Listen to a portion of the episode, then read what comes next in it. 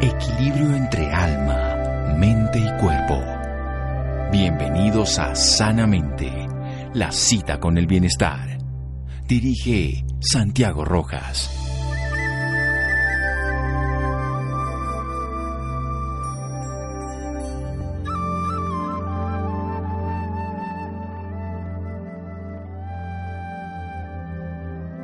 Hola, muy buenas noches a todos nuestros oyentes.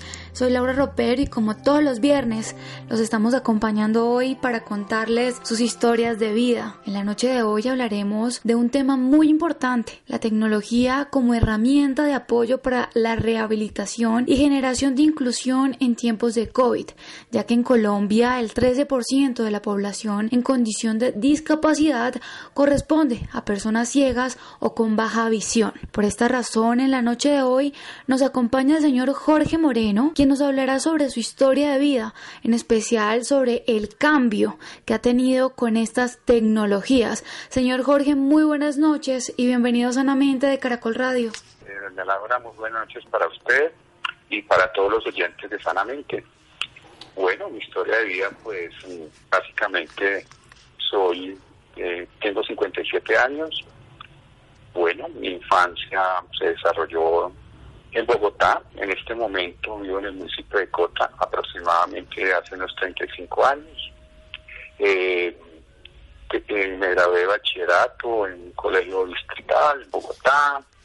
Trabajé durante un periodo de 20 años en un prestigioso periódico de Bogotá y, y descubrí mi patología de neuromielitis óptica exactamente el, el 12 de marzo del año 2018. Pues eh, de un día para otro eh, amanecí sin visión del ojo izquierdo. Más o menos después de unos de un mes eh, la confusión se me agravó y me pasó al ojo derecho. estuve hospitalizado, vinieron las resonancias y de ahí había aparecido, ahí fue cuando se determinó que tenía una neuromielitis óptica, conocida como una enfermedad del sistema nervioso central, eh, que se caracteriza por eh, lesiones inflamatorias. En el caso mío, me inflamó los dos nervios ópticos y me atacó la médula, afectándome eh, un poco la movilidad de mi pierna derecha y, mi, de mi brazo izquierdo. Pero, pues, como digo, asumiendo esa parte de positivismo, de, seguir adelante, ¿no? Porque es una, una prueba en el camino que nos fortalece y, lo ideal es que sea para, para beneficio mío, beneficio de mi familia y, y como, como una muestra de que las limitaciones son mentales, que nos llegan estas eh, situaciones en la vida, pero eso no significa que, que debemos quedarnos ahí, sino seguir adelante, seguir adelante como, como, como ver la vida de una manera diferente, con unos ojos diferentes. Entonces, mm, pues no es fácil, después de ver al 100%, mi visión está en ese momento en un 15-20%, pero eso no me hace sentirme mal y sentirme, sentirme desmotivado. Y he tenido con la ventaja de contar con el apoyo del CRAC, que ha sido una entidad desde, desde el año pasado pendiente de mis actividades en la parte presencial. Y luego llegamos a la parte de telerehabilitación, que es lo que nos ha afectado, a, me, me, me, han realizado en estos cinco meses, que ha sido la parte de la pandemia, ¿no? Lo que realmente nos, nos afecta a todo el mundo, ¿no? Pero de todas maneras eh, ha sido una experiencia muy, muy bonita. Señor Jorge, vamos a hacer un pequeño corte y ya regresamos hablando un poco más sobre su historia de vida aquí en Sanamente de Caracol Radio síganos escuchando por salud. Ya regresamos a Sanamente. Bienestar en Caracol Radio. Seguimos en Sanamente.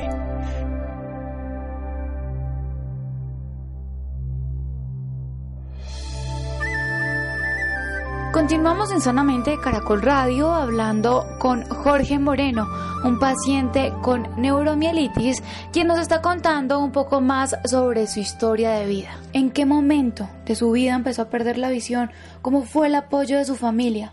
Pues eh, fundamental, fundamental porque como te digo, el, 12 de marzo es una fecha que nunca se me, se me pasa. Terminé eh, la noche viendo mi programa de televisión normal, apagué el televisor y el día siguiente me levanté y noté que el ojo, el ojo izquierdo, como cuando te bajan, eh, como cuando te bajan una cortina, entonces pensé que era algún problema del párpado o algo así. Y cuando me dirijo al espejo y veo que, que no, que no, que mi hijo está normal. Pues en el momento pues, pues viene un, como dice, un golpe duro, pero bueno, eh, así que bueno, hay que ir a un a, oftalmólogo a, revisar qué pasa. Pues hice ese proceso durante un mes, pero realmente no, en ese momento la neurominitis no se descubre tan fácil. Realmente como mi ojo derecho veía perfecto, pues no lo tomé tan duro. Ya la cosa se complicó cuando después del, del mes, a finales de, ese mismo mes, ya mi, ojo derecho empezó a perder también la visión. Entonces, imagínate, pues, el trauma los primeros días de, de sentirme totalmente indefenso, porque mi visión llegó a cero. Ya fue cuando me, me tocó hospitalizarme en la Fundación Cáncer Infantil para hacer un proceso de, de aplicación de un, de, una, de para que me desinflamara en mi nervio óptico. Entonces, un proceso muy duro, mi familia muy pendiente de mí, pues en ese caso tiene que depender de alguien hasta para afectarse, la comida, el baño, o sea, los primeros días fueron muy traumáticos, puedo decirte, pero fueron pasando los días y, y empecé como mentalmente a fortalecerme y digo, yo tengo que seguir adelante, yo tengo que, que, que esto sea una prueba para, como te decía anteriormente, ser un ejemplo para mi familia, para mis amigos, para el entorno. Entonces, después de salir del hospital, ya, ya empecé a, a, motivarme en ese aspecto. Y eso es lo que me tiene hoy en día aquí muy activo, muy, muy positivo, eh, eh, dando esta, esta conversación, esta entrevista, para que la gente entienda que lo primero en la vida es asumir, asumir la enfermedad, aceptar que tengo que, tengo una patología que me, hace diferente, pero no me hace ver la vida eh, negativamente, ni que yo tengo que cambiar con mi familia, sino lo contrario, tengo que ser como una demostración de que se puede vivir y se puede ser feliz con lo que tengo en ese momento. Eso le quería preguntar yo. Por ejemplo, cuando empezó a perder la visión, ¿qué pensó usted? ¿Qué le llegó a su cabeza? ¿Qué, qué sentía en ese momento? Pues eh, fue, duro, fue duro porque según la patología, patología podía ser un tumor, una esclerosis, y, y, te imaginas después de ver 100% y, y de prácticamente en cuestión de días quedar en ceros, pues se imagina uno lo peor, ¿no? Eh, ¿Qué me pasó? Eh, tengo algo raro en, la parte de mi cabeza, un tumor, o sea, mientras, pero bueno, de todas maneras mi fortaleza me decía que, que, que, tenía que esperar. Entonces, eh, eh simplemente esperé la parte médica, la parte, la parte del proceso normal, pero lo que primero me dijeron, yo no tengo que desbordar, tengo que internamente eh, fortalecer espiritualmente, mentalmente, para que eso no me vaya a afectar más, porque entonces en mi familia me iba a ver, como dice, derrotado, como, como, se dice que quería aislarme del mundo, dije, no, yo no me siento así, tengo que que eh, esperar el, el, dictamen médico para decirme qué me pasa y de ahí en adelante pues mirar qué me dicen. Tengo, tengo esto, qué puede pasar, eh, puede quedar usted ciego, se puede recuperar, o sea, todas las, las directrices que me ayudan a dictar los médicos, pero siempre partiendo de mi fortaleza espiritual y física y mental también para superar ese momento. ¿Qué le dijeron los médicos cuando supo que tenía neuromielitis. ¿Por qué da esta patología? Pues eh, es, que la neuromielitis hasta, hasta el 2005 se, se, tenía como parte de, una, de, la, de lo que se, se denomina esclerosis múltiple, que tiene unas mismas patologías, unas mismas características, pero prácticamente es una enfermedad muy nueva que se está manejando desde el 2005 con estudios que se han hecho en el De Barcelona, en hospitales de Estados Unidos, entonces ya determinaron que hay unas ciertas diferencias entre la neuromielitis óptica y la esclerosis. Entonces que eh, básicamente la, la óptica ataca básicamente los nervios ópticos y la médula espinal, había esa diferencia. Y en el caso mío, pues mm, que, eh, eh, me ocurrió la, que fue muy agresiva, porque generalmente ataca un ojo, en el caso mío fueron los dos, y, en, la parte de movilidad, que fue lo, duro. Entonces, mm, eso básicamente fue lo que me dijeron, ah, y como es una enfermedad autoinmune, pues me hicieron infinidad de pruebas en sangre y todo, y no hay una característica específica que genere, que genere esta enfermedad. Entonces, es una de las enfermedades autoinmunes huérfanas que no hay una patología de, de, inicio, digamos, no podemos saber qué origina. Al final, la neuróloga me dice, Jorge, pues este, eh, internamente sus células se atacan entre sí y eso es lo que genera que su cuerpo y su, su, su nervio reaccionen de esa manera. Entonces, eso es como la característica de la neuromielitis óptica. Y, y no que hay varios pacientes, yo tengo un grupo, pertenece a un grupo de, pacientes de neuromielitis óptica donde me cuentan historias y hay una diferencia de, de personas, de, de, patologías que les afecta alguna de una manera u otra, pero básicamente es eso, prácticamente como que, que atacan los ojos y que atacan parte de tu movilidad. Hay personas que ya han perdido totalmente la, la movilidad. Entonces eso es lo, duro del tema, pero, pero hay que ser positivos y, seguimos adelante. Claro que sí. Y bueno, ¿y el apoyo médico cómo fue en ese momento? Eh, importante, importante porque pues tú llegas de la mano a una urgencia y, a urgencias de, del Hospital Cardio Infantil y eso ha sido un apoyo fundamental. Es una doctora muy especial que desde el primer momento me dijo, Jorge, tú tienes esto, eh, te vamos a hacer eh, pues la, estuve hospitalizado dos veces. La primera, que fue en mayo, más eh, en mayo del año del 2018, que fue la, etapa inicial, y tuve una leve recuperación. Recuperación que yo pues sentía, pues más o menos a los dos meses de salir del hospital, recuperé lentamente la visión en el ojo, en el ojo izquierdo. Y yo ya me sentía pues muy bien, pero realmente esta enfermedad tiene ese problema, que tiene lo que se llaman las recaídas. Entonces la recaída fue más fuerte, fue demasiado. Entonces ya cuando me afectó nuevamente mi visión bajó al, prácticamente al cero otra vez. Ya mi pierna empezó a molestar nuevamente, le tocó eh, volver a internarme en el hospital. La doctora me dijo que tenemos que hacerte una plasmaféresis. La plasmaféresis es, unas cinco sesiones en donde tu plasma es cambiado del plasma de la sangre para para limpiar como ciertas impurezas que generan también estos, estos problemas.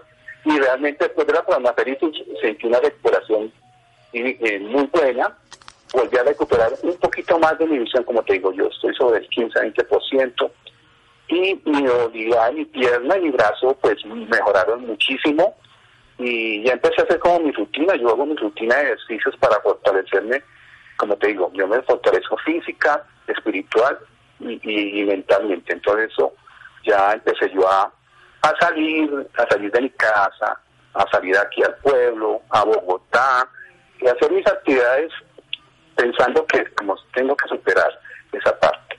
Ah, y los médicos para que han estado pendientes, estoy en un tratamiento nuevo de un medicamento que me aplican cada seis meses, es un medicamento que ya eh, los resultados son muy buenos y el cual llevo ya, estoy a de mi cuarta aplicación, que es cada seis meses, entonces he sentido la he sentido el, cambio, la mejoría y, como te digo, muy bien, muy bien, me siento muy positivo en esa parte.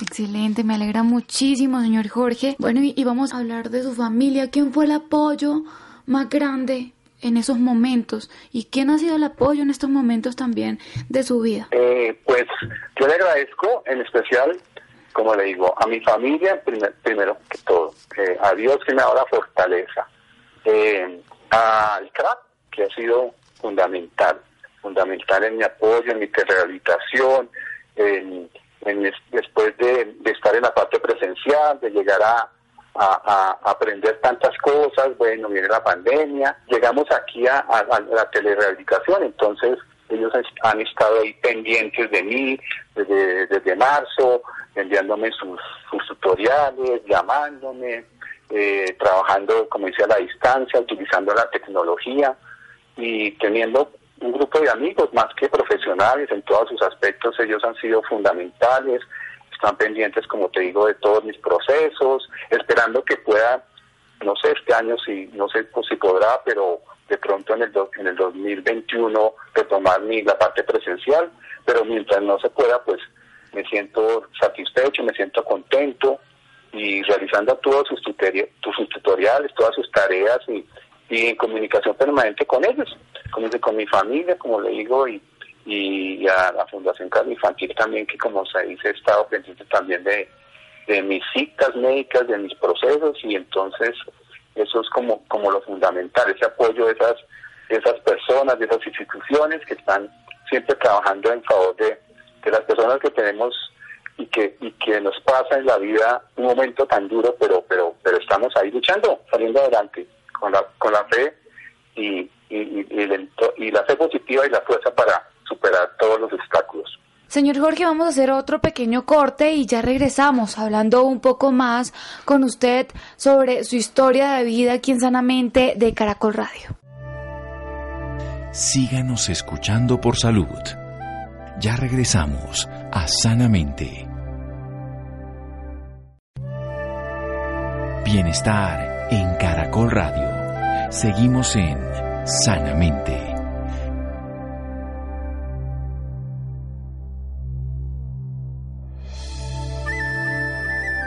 Continuamos en Sanamente de Caracol Radio hablando con Jorge Moreno, quien nos cuenta cómo ha sido su experiencia en el Centro de Rehabilitación para Adultos Ciegos. ¿Qué significa este, este lugar para usted? Háblenos un poquito del lugar, qué hacen allí, cómo los conoció. Pues eh, digamos el CRAP yo lo tomo como volver a, mi, a mi colegio, volver a, a la universidad. El CRAP es, una, es mi segunda casa, eh, llegué contactado por gentilmente por la neuróloga que, que vio en mí como esa parte positivismo y dijo, Jorge, yo lo voy a enviar a un sitio donde, donde creo que usted puede desarrollarse más. Dije, doctor, ¿usted sabe cómo me? Yo, yo, no usted contento de que sí. Entonces me remitieron al CRAP, desde mi EPS, me, me, me remitieron allá, afortunadamente, pues es un privilegio porque tampoco es eh, tampoco no es muy fácil que lo contacten allá porque mucha gente me pregunta, ¿y cómo llegó al cráneo? Me contactaron a través de mi neuróloga y, mi EPS y llegué allá y, y, desde la, como siempre tengo agradecimientos de la niña que está en la portería, me saluda don Jorge, ¿cómo está? Es como sentirse en, en su segundo hogar, todos los profesionales que saludan, las, las, niñas de la parte administrativa, de, de las niñas de la, de, las, de la parte de aseo, todo. Es un, tú llegas y te sientas como en una casa diferente, en un colegio donde todo el mundo te conoce, los que te pueden ver, los que no te pueden ver, pero te, te, te, sientes en un lugar espectacular. Entonces eso ha sido, pues me ha hecho esa falta de la parte presencial de llegar y encontrarme con un grupo de compañeros, de saludarnos, y contarnos lo que ha pasado en el día, ¿sí? Eh, nuestras vidas, entonces eso eso es muy bonito, muy muy especial, muy especial y eso es lo que extraño en la parte presencial, pero al igual como te digo, a través de la tecnología tengo siempre contacto con todos los profesionales y están pendientes de cómo estoy, cómo vamos, eh, de las tareas que me asignan. Y entonces eso ha sido una experiencia muy bonita y, quiero que, las personas que puedan ayudarlos, a, porque como te digo, hay personas, personas que en este momento de rehabilitación no tienen una, la forma de un celular de alta gama, eh, viven, hay personas que vienen de fuera de Bogotá, de municipios donde internet, o sea, una serie de cosas que, pronto no les pueden hacerse ese proceso de rehabilitación, como pasa con la educación de algunos en algunos lugares de Colombia. Entonces, eso también nos afecta, nos afecta a los pacientes de baja visión y a los de discapacidad visual. Entonces, eso sería como un mensaje para la gente que pueda ayudar, porque es una fundación que lo hace con todo el cariño, con todo el amor, con todo el corazón. Claro que sí, usted me habla mucho de los cambios. ¿Cómo fueron esos cambios a la tecnología? ¿Cómo fue el manejo de los computadores y de todo esto? Sí, pues allá afortunadamente tenemos una, eh, allá hay una persona, una profesional que nos, nos, nos explica, pues al igual el computador para nosotros tiene unas aplicaciones especiales, pues tiene lectores de pantalla, tiene lenguaje de voz, entonces, como yo, yo digo siempre, hay que perder el miedo, porque al igual eh, te enfrentas a algo que tú conoces con tus ojos, pero ya cuando tú no ves, entonces dices, bueno, ¿cómo hago? ¿A dónde me dirijo? Pero entonces ellos tienen esa capacidad de decirte, bueno, vamos a empezar a explicarte cómo te desplazas por el teclado, para que tú puedas avanzar arriba, hacia abajo. El que teclado te va a decir, te va dando lecturas, te va dando todo, te va guiando en la parte, en la parte, en la parte mecánica. Entonces eso sí es importante. El ellos, el computador también necesita ciertas aplicaciones especiales que no lo tienes tú en tu casa. Pero independiente de eso, tú vas allá a la clase y de pronto llegas a tu casa y en un computador te vas acordando más o menos cómo, cómo funciona cómo funciona el proceso y se va, va haciendo como mecánicamente. Entonces, lo primero es perderle miedo al, al, computador como tal, eh, eh, eh, ya en la parte que no puedes eh, de, trabajar 100%, ¿no? Y, ya tranquilo que ya te van a dar unas guías y tú vas a empezar a defenderte solito y asumir esa situación. Eso es lo que yo siempre considero. Perder el miedo, que eso si, si tú le pierdes, el miedo a, a sentarte en el computador porque dices, tú no ves, pero bueno, te vas a sentar, te van a dar todos los protocolos, todos los procesos, y el computador te va a ayudar también. Sí, eso es fundamental. Esto que me cuenta es algo súper lindo porque es una experiencia nueva para ustedes, a pesar de que el confi a pesar de que el confinamiento ha sido súper difícil para todos, han sabido manejar esto en estos momentos.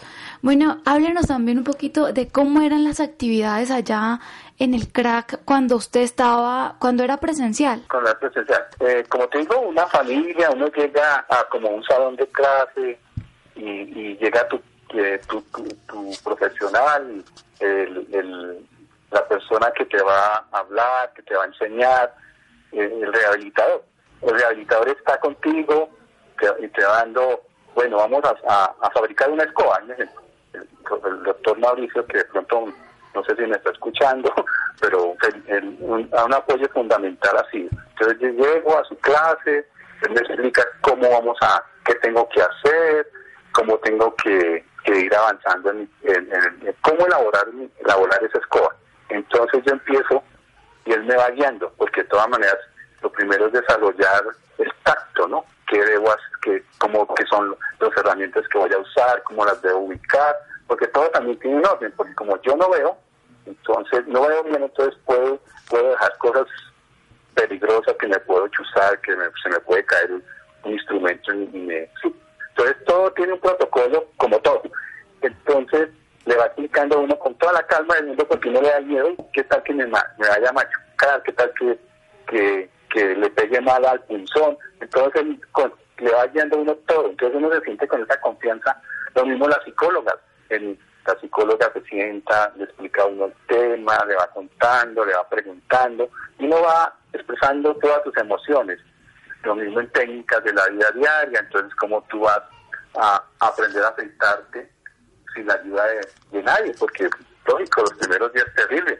Yo no me podía afeitar y me daba y me decían lo afeito y no sé cómo que pero después de, unos días dije no tenía que afeitar no que tenía una barba peor que la de la cuarentena pero después allá llega la llega la digo bueno Jorge cómo eh, bueno cómo se desplaza la máquina cómo la crema dental no tan elemental pues eh, es difícil porque uno eh, no ve y, y desperdicia demasiada crema. Entonces, la técnica, cómo desplazo el cepillo sobre la, sobre la crema, eh, cómo comes, porque también es un tema duro, porque te sientas a una mesa y lo primero es que vas a empezar de pronto a regar, entonces cómo vas a empezar a comer, cómo volteas el plato, sí, el manejo de cubiertos, maneja de, protocolo de mesa, como se dice.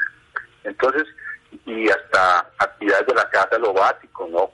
Eh, ah, eh, no alcancé esa parte, pero, pero, pero ya iba como en ese proceso, ya había pasado la parte del aseo personal, de, las monedas, de los billetes, o sea, todo lo, lo que uno tiene que tratar de hacer eh, solo, ¿no? Lo que, porque al principio uno tiene que depender de todo el mundo, ¿no? Una mano, ayúdenme, pero entonces uno poquito a poco va perdiendo ese miedo y va, va saliendo solo y va defendiéndose, haciendo procesos, procesos normales de la vida de cualquier individuo que se encuentre con todos sus cinco sentidos. Entonces, como yo, para mí ha sido espectacular, eso yo no lo, no lo, no lo, no lo niego y como le digo, la parte humana de ellos es fundamental, eso mientras tú sientas como como ese rechazo, como que están haciendo las cosas obligadas, no, uno siente ese amor que le aplican a todos sus pacientes y todas las técnicas que se tienen que, que dar, se las dan con todo el corazón. Qué alegría escuchar cómo habla usted de este lugar y cómo los ayudan estas personas. Don Jorge, háblenos un poquito de cómo ve el antes y el después suyo, después de, de todo esto que por lo que ha pasado. Pues, ¿qué te digo? Yo lo tomo como, no como, se puede decir que un castigo, que por qué me pasó a mí, no. Yo lo tomo como, como algo que la vida y Dios me, me puso en el camino. Y lo que tengo que hacer es, mi vida antes de mi visión tenía un rumbo de pronto muy agitado, ¿no? Entonces, sé que ahorita mi vida tiene que cambiar.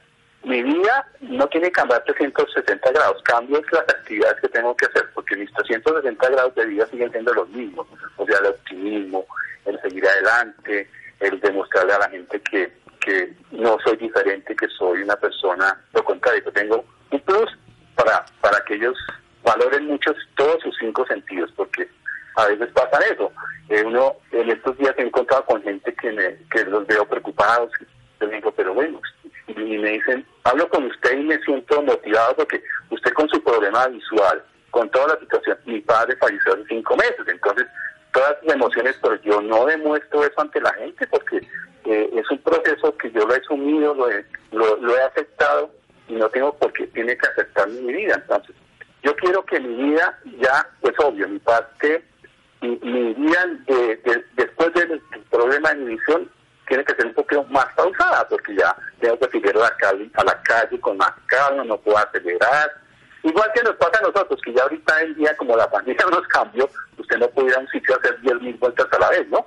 Que toca esperar el protocolo de entrada, de la desinfección. Así me pasa con mi vida, entonces ya me toca, todas mis tareas que voy a hacer las hago de forma, de, forma calmada, más, más, más, más, más mm, mesurado.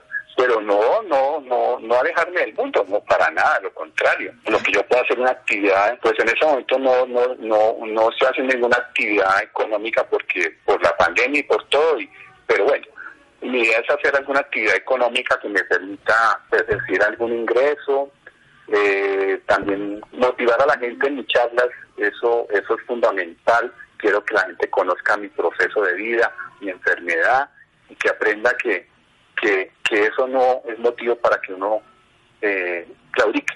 Eso es como la, la, parte que quiero resaltarle a la gente, a los oyentes, que, que uno nunca debe, debe dejarse vencer por ningún problema físico, sino que hay que seguir, hay que luchar, hay que batallar y la pandemia también creo que nos ha, ha enseñado que, que la vida nos puede cambiar a todos de un día para otro. Claro que sí, es muy importante saberlo Don Jorge, qué lindo que lo diga. Y la vida siempre, como dijo usted, da muchas vueltas. Es importante descubrir el para qué, no el por qué le sucede a uno, sino para qué suceden estas cosas. ¿Qué debo cambiar en mi vida? ¿Qué debo hacer? Eh, ¿A quién debo ayudar con, esta, con estas cosas? Por eso es súper importante y muy lindo que usted le cuente a todos nuestros oyentes su historia de vida para que ellos sepan lo que usted está viviendo, cómo cambió su vida y no para mal, porque ha, aprendido muchísimas cosas. Exactamente, me he valorado más como ser humano y también eh, transmitir esa emoción a las demás personas, porque mucha gente se asusta, bueno, Jorge, usted ve al 100%, vio la naturaleza, vio todos sus colores, ahorita usted no puede ver parte de eso, no, no yo veo un blanco y negro, veo muy, veo muy borroso, pero eso, como te digo, no me hace disfrutar salir a pasear, hablar con la gente. Ahorita no se puede mucho, ¿no? Pero el día que pueda, lo voy a hacer con todo mi corazón. Compartir con mi gente, con mi familia, con mis amigos, con las personas que empiezan a conocerme, como digo, y que yo pueda transmitirles ese optimismo y esa visión diferente de la vida a través de mis ojos. Claro que sí, eso es súper importante. Bueno, don Jorge, ya para finalizar, ¿Qué mensaje le deja a todas las personas que nos están escuchando en este momento en especial, a esas que tienen algún problema? Eh, eh, mucha fortaleza espiritual y, aceptación de la situación que cada cual tenga en su vida. Si, no se, si uno no acepta el pequeño detalle que tenga de su enfermedad, de su proceso patológico, podemos tener la ayuda de todo el mundo, de los mejores psicólogos, los mejores médicos, las mejores técnicas, pero todo el mejoramiento de mi patología radica en la forma como yo asumo mi enfermedad. Mientras yo me, me fortalezca eh, espiritual, mental y físicamente, no hay ninguna, ninguna actividad que nos pueda hacer salir adelante.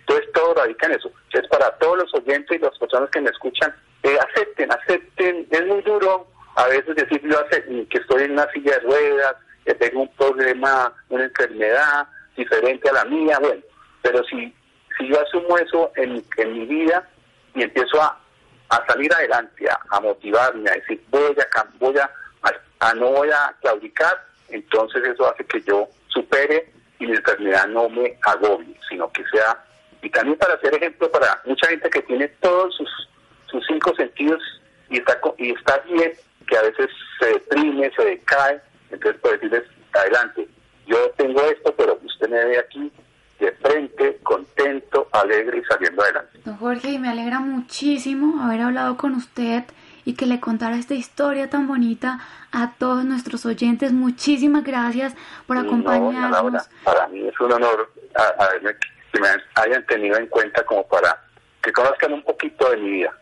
Eso es lo ideal. Muchísimas gracias de verdad, don Jorge, por acompañarnos esta noche aquí en Sanamente de Caracol Radio. No, ustedes muchas gracias a los oyentes de Caracol. Ya regresamos a Sanamente de Caracol Radio hablando un poco más con Rolando Amaya sobre este tema. Síganos escuchando por salud. Ya regresamos a Sanamente. Bienestar en Caracol Radio. Seguimos en Sanamente.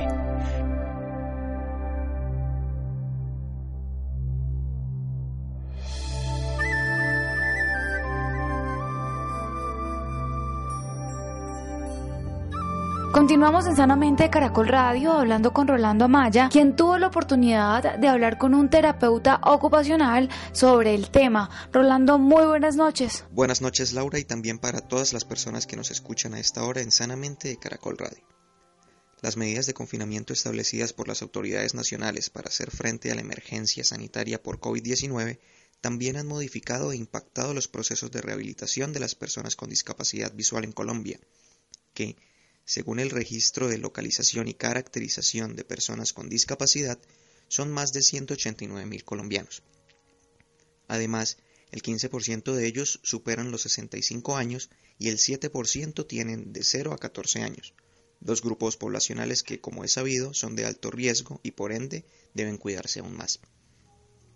Es por esto que la tecnología facilita los procesos de rehabilitación de personas con discapacidad visual, y contribuye con el acceso a la información y una comunicación efectiva. Y en medio de la coyuntura actual, el Centro de Rehabilitación para Adultos Ciegos invita a los colombianos a donar sus computadores en desuso para beneficiar a las personas con discapacidad visual en su rehabilitación. Para hablarnos más del tema nos acompaña Mauricio León, terapeuta ocupacional adscrito a la, unidad de inclusión del Centro de Rehabilitación para Adultos Ciegos y quien lidera proyectos que fortalecen las competencias comunicativas y de relacionamiento con el entorno de las personas ciegas y con baja visión. Mauricio, buenas noches y bienvenido a Sanamente. Buenas noches, Rolando, eh, y pues gracias por la invitación al programa y un cordial saludo igualmente para todos los oyentes.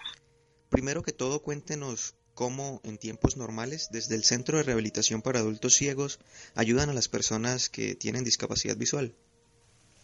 Bueno, Centro de Rehabilitación para Adultos Ciegos, CRAC, tenemos implementado un programa de rehabilitación eh, que fue avalado por varios países de América Latina, donde les enseñamos a las personas con discapacidad visual a recobrar sus habilidades para que hagan las actividades que hacían antes de perder la, la visión o si nacieron con la discapacidad visual, aprendan a hacer eh, todas estas actividades cotidianas, tan sencillas como identificar las prendas, preparar alimentos, utilizar el bastón, ubicarse en la ciudad, escribir, leer con el sistema braille, eh, todo este tipo de actividades las, enseñamos y hacemos el acompañamiento en el centro de rehabilitación para que las personas puedan finalmente, desde lo básico, dar por un proyecto de vida viable y que pues, aporte a su realización personal, que pueda estudiar, que pueda trabajar, que pueda divertirse e integrarse en la sociedad de forma pues eh, digamos, óptima para, para la persona. Ahora, ¿cómo se ha visto afectado el trabajo del centro de rehabilitación en este tiempo de pandemia? Bueno, yo creo que más que el trabajo de, de, nosotros eh, como tal, lo que se ha visto afectado ha sido sobre todo la población con discapacidad visual. ¿Por qué? Pues no contaban con los recursos tecnológicos necesarios para acceder a los procesos, digamos, que nosotros hemos visualizado nosotros eh, implementamos un sistema pues, de rehabilitación, telerehabilitación, utilizando pues recursos de, las TIC, ¿no? utilizando ya sea videollamadas, llamadas convencionales, eh, plataformas específicas, compartiendo material educativo con las personas para pues, continuar con estos procesos de rehabilitación. Pero resulta que la población no contaba con unos equipos de cómputo apropiados, eh, los celulares que tienen pues actualmente son celulares de gama baja con recursos muy limitados, lo cual pues ha terminado impactando bastante en el acceso no solo a la rehabilitación, sino a los demás servicios que ofrece actualmente la sociedad de forma digital, servicios educativos, servicios de salud y el acceso pues al gobierno digital. Precisamente eh, hablemos un poco más sobre lo que es la teleterapia y cómo la están aplicando. Bueno, la teleterapia básicamente es un proceso en el cual un profesional especializado pues en el tema de rehabilitación hace una intervención en salud con la persona con discapacidad. Lo que lo hace pues a distancia, utilizando ya sea una plataforma de videollamadas, utilizando ya sea llamadas telefónicas, los recursos digitales de las tecnologías de la información y la comunicación para establecer el contacto con la persona directamente o en muchos casos con su familia. ¿Por qué? Pues porque la persona está empezando y todavía no tiene conocimiento específico para manipular un computador o un celular de forma efectiva. Tema que van a aprender durante la rehabilitación. Entonces contamos permanentemente con el apoyo de la familia de las personas con discapacidad. El profesional eh, le da unas pautas para que realice unas actividades terapéuticas que van a ayudar a mejorar sus habilidades, tanto pues motoras, sensoriales, cognitivas, y pues que logre finalmente adquirir las técnicas para ejecutar las tareas que mencionaba en un principio. Precisamente, ¿cómo funciona la tecnología en el trabajo que vienen realizando? ¿Hay algunas aplicaciones o programas en específico? Efectivamente, pues acudimos a, las mismas eh, plataformas eh, que acude pues la mayoría. Entonces, eh, tenemos Teams, tenemos Google Meet, incluso acudimos a llamadas de WhatsApp cuando es necesario. Y pues para conectarnos a la historia clínica utilizamos un software especializado que tiene la institución, digamos el manejo de historia clínica, que es un tema muy, muy importante. Finalmente lo que intentamos es establecer una plataforma, un sistema de comunicación efectiva. Las llamadas tienen su limitación, ¿sí? ¿Por qué? Porque no podemos ver la persona y muchas veces necesitamos ver efectivamente si la persona está haciendo los movimientos, si está tocando las cosas de la forma en que nosotros le estamos enseñando para que pues logre eh, concretamente el eh, fortalecimiento de esa habilidad. Entonces generalmente requerimos de plataformas que nos permitan videollamadas. Las personas con discapacidad visual hacen uso de algunas aplicaciones o programas en específico. Sí, efectivamente. Por ejemplo, las personas ciegas para utilizar un computador usan un software que se llama narrador de pantalla. Este software básicamente va a leer la información que está apareciendo en la pantalla o que eh, los comandos que ejecuta la persona. Cuando se tiene baja visión, pues los celulares, los computadores también tienen magnificadores de pantalla que les va a permitir ampliar las letras, ampliar todo el contenido que se muestra en pantalla para que puedan, pues, a través de su residuo visual, utilizar los dispositivos. En el celular Android, por ejemplo, tenemos también el Talkback, que es una, herramienta de accesibilidad que hace que el celular también tenga esa interfaz eh, eh, auditiva, ¿no? que nos narre todo lo que está pasando. Lo mismo para el iPhone. Entonces, digamos que hay unas tecnologías que ya han desarrollado los fabricantes y que les permite a las personas utilizar estos dispositivos efectivamente cuando los tienen. ¿Por qué cada vez más aumenta la brecha para las personas con estos tipos de discapacidad visual? Bueno, si bien eh, la discapacidad por sí, digamos, eh, establece unas limitaciones de relación con algunos eh, entornos, con algunas actividades, bien sabemos que las oportunidades laborales no son las mismas para las personas con discapacidad que para eh, las personas convencionales o sin discapacidad, que finalmente eh, está pues es bien conocido el círculo de la pobreza, que muchas condiciones eh, no permiten que la persona cuente con unos recursos económicos, digamos, constantes, ¿cierto?